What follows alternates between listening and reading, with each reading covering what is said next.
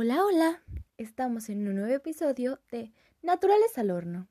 El día de hoy presentaremos las teorías del origen de los sistemas vivos.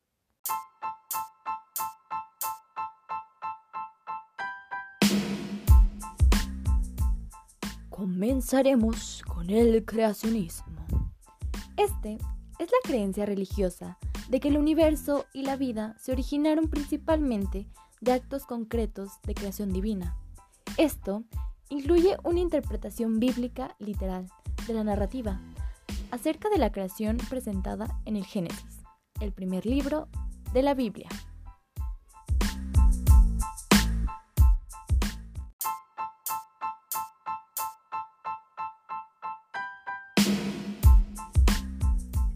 Bueno, y ahora, ¿qué es la generación espontánea? En la antigua Grecia, se pensaba que los seres vivos podían surgir del lodo, del agua, de la carne en descomposición y de otros elementos sin existencia previa en otros organismos. Esta idea se mantuvo durante muchos siglos, hasta el final de la Edad Media. Van Helmont realizó muchos experimentos sobre aspectos tales como el origen de los seres vivos y apoyaba completamente esta teoría.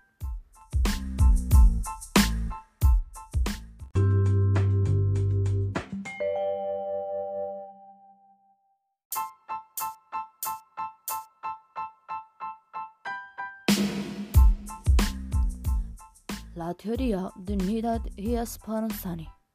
Nidat sostenía que había una fuerza vital que originaba la vida. Este se basaba en sus experimentos, en los que afirmaba que el calor era suficiente para matar a cualquier organismo y que entonces la presencia de seres vivos era originada por la fuerza vital. Aunque Spallanzani no se dejó convencer por esta teoría, entonces decidió realizar los mismos experimentos.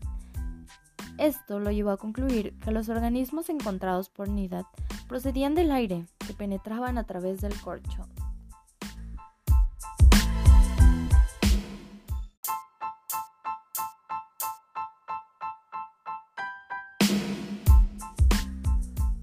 Continuaremos con Louis Pasteur.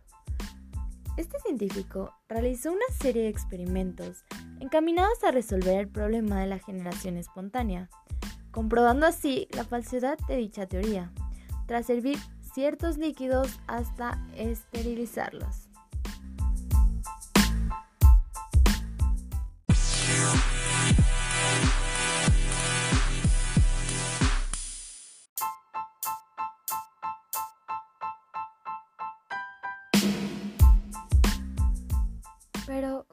Teoría la panspermia?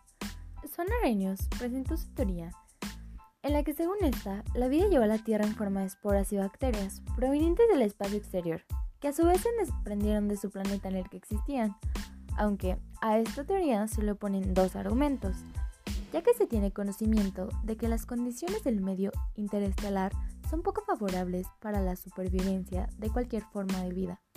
Además, se sabe que cuando un meteorito entra en la atmósfera se produce una fricción que causa calor y combustión, destruyendo así cualquier espora o bacteria.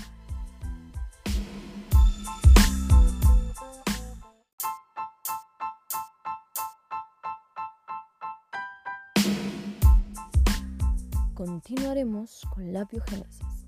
Esta nos explica que la vida se originó a través de una serie de reacciones químicas donde se transformó la materia inorgánica en materia orgánica.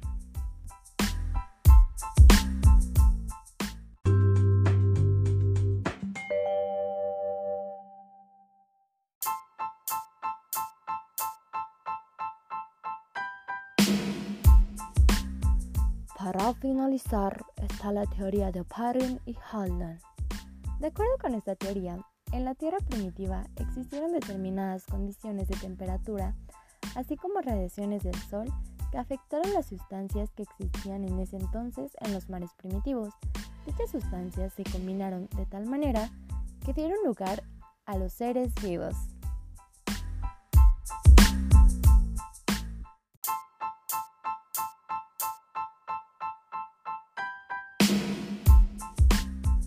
Y es así como llegamos al final de este episodio. Espero que les haya gustado y les sirva para Biología 2.